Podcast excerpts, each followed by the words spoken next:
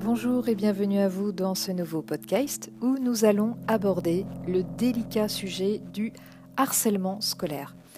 Euh, lorsque nous faisons des préventions avec l'association Criminonette au sein des collèges euh, ou des lycées, eh bien, il y a effectivement des problèmes de harcèlement qui touchent euh, aussi bien des jeunes de, de 10 ans jusqu'à 17 ans.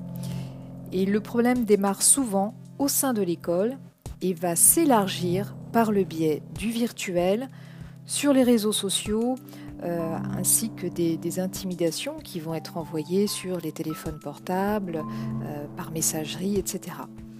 Alors, comment savoir si un enfant ou votre enfant est victime de harcèlement ou en tout cas quels sont les signaux qui montrent que quelque chose ne va pas C'est ce que nous allons tout de suite découvrir ensemble.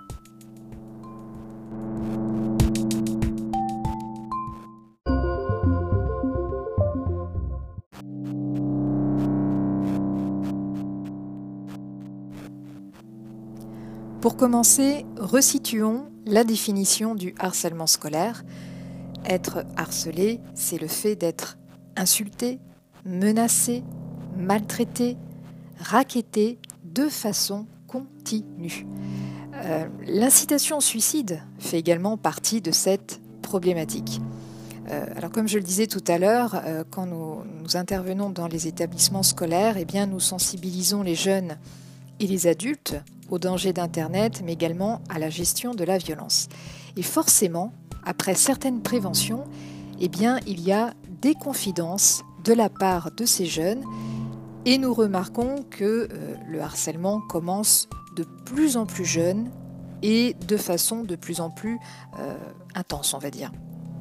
Lorsque l'on parle de ce type de problème, il n'est pas rare que des gens euh, et par des gens j'entends surtout des adultes, nous demandent pourquoi les enfants et les adolescents ne parlent pas de ce qui leur arrive. Alors il y a plusieurs réponses à ça. Euh, certains jeunes nous ont dit qu'ils en ont parlé, soit leur famille, soit quelqu'un de l'établissement scolaire, mais ils ne se seraient pas sentis crus, ou en tout cas la gravité de la situation n'aurait pas été suffisamment mesurée. Et du coup, le fait d'en parler n'aurait pas mené d'action de la part de ces adultes. Euh, ensuite, ce qui revient le plus souvent, c'est que beaucoup de jeunes sont embarrassés face à ce qui leur arrive.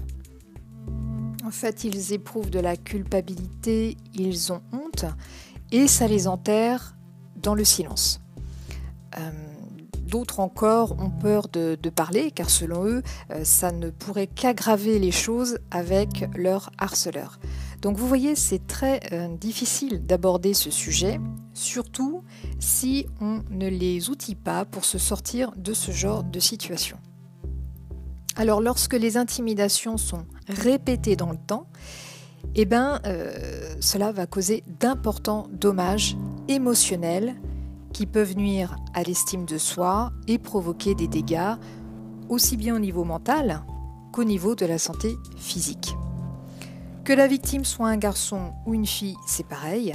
Euh, ils vont éprouver et l'un et l'autre un très haut niveau de détresse et de stress. Euh, ils vont souffrir de l'isolement que la situation va provoquer. Ils vont aussi avoir des problèmes d'anxiété et tout cela peut les conduire à une éventuelle dépression.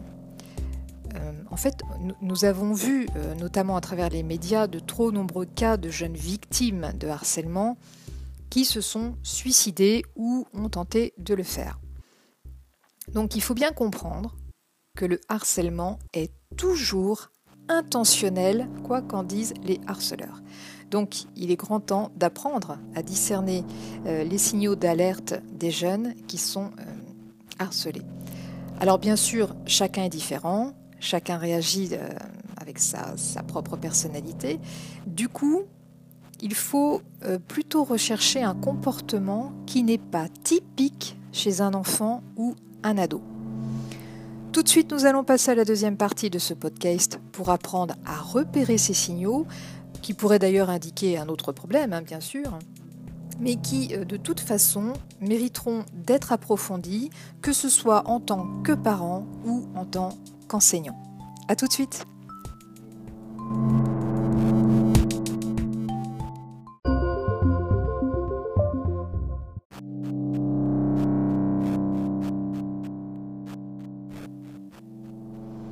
Alors nous revoici pour parler de ces signaux qui sont importants à observer. Et euh, d'abord, il convient d'être attentif à tout ce que vous voyez, notamment au niveau des marques physiques qui sont inexpliquées. Il en va de même pour des coupures, des échymoses euh, ou encore des égratignures. Bien sûr, hein, les, jeunes ont souvent ce type de bosse visible sans pour autant que ce soit lié à un problème de harcèlement. Mais pour autant, si ces marques sont répétées, il faut vraiment essayer d'en savoir plus. On remarque aussi qu'il y a des pertes inexpliquées de jouets, de vêtements, de fournitures scolaires, de téléphones portables ou encore d'argent de poche. Et quand on interroge le jeune sur euh, le pourquoi du comment, eh bien, il reste évasif sur la disparition de ces objets. Ensuite, il y a des comportements de peur. Alors, ces peurs sont en lien, par exemple, avec le fait de ne plus vouloir aller à l'école.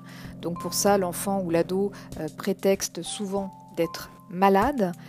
On a encore la peur de, prendre un itinéraire habituel euh, qui mène ce jeune à l'école, donc il ne veut plus faire cet itinéraire, ou encore la peur d'être laissé seul. Au niveau physique, le jeune se plaint de différentes douleurs, comme euh, des maux de ventre ou des maux de tête. Il est souvent fiévreux, en sachant que le stress provoque la dégradation du système immunitaire il a également des difficultés à dormir, donc il fait des cauchemars euh, et, même chez certains, euh, eh il y a un retour de l'énurésie qui est possible. Et puis, il y a des allers-retours très fréquents à l'infirmerie de l'école. En ce qui concerne son alimentation, on remarque soit une perte d'appétit, soit au contraire une alimentation qui devient excessive. Au niveau psychologique, on peut remarquer des changements d'humeur.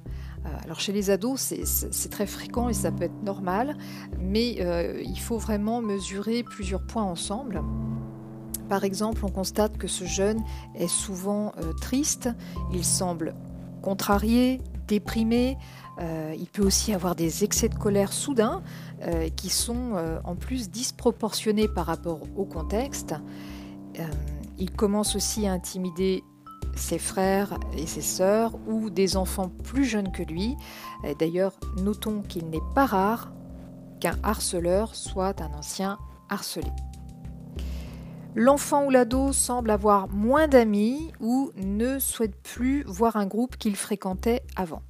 Euh, et puis, ça c'est important, euh, il est également très nerveux ou très craintif lorsqu'il reçoit un SMS, un mail, un appel ou une notification qui est issue des réseaux sociaux. Euh, il va aussi cacher son écran, euh, l'écran de son téléphone portable, de son iPad ou autre, euh, s'il y a d'autres personnes qui sont avec lui dans la pièce. Et un des points qui souligne aussi qu'un enfant ou un ado rencontre un problème dans sa vie, eh c'est la baisse soudaine et significative de ses notes. Les professeurs remarquent euh, que ce dernier a du mal à se concentrer, qu'il semble ailleurs et qu'il ne participe plus en classe. Voilà donc les principaux signaux, il y en a d'autres, hein, mais là ce sont les principaux signaux qui doivent nous amener à nous interroger et à chercher ce qui se passe dans la vie de ces jeunes. C'est donc pour ça que dès tout petit, il faut les inciter à venir se confier s'ils rencontrent un problème, quel qu'il soit. Euh, on doit leur assurer que nous serons toujours disponibles et à l'écoute. Et si besoin est, il ne faut pas hésiter à se faire aider par d'autres adultes. Et si la santé mentale du jeune est fragilisée euh, par le harcèlement, eh il convient alors de se rapprocher d'un professionnel qui l'aidera à retrouver un équilibre social. De toute façon, j'aurai l'occasion de faire un autre podcast sur ce sujet, euh, notamment pour expliquer ce que l'on peut faire dans les cas de harcèlement scolaire.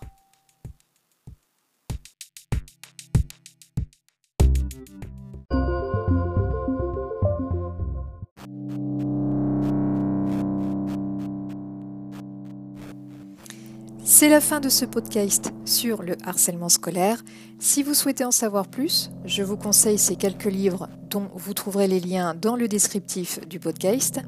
Alors le premier livre est Mon quotidien, le harcèlement expliqué aux enfants des éditions Brochet. Le deuxième livre, Lily est harcelée à l'école de Dominique de Saint-Mars des éditions Calligramme. Troisième et dernier livre, Harcèlement et cyberharcèlement, une souffrance scolaire en réseau de Jean-Pierre Belon et Bertrand Gardette des éditions ESF Sciences humaines. Quant à nous, on se retrouve prochainement autour d'un nouveau podcast. À très vite!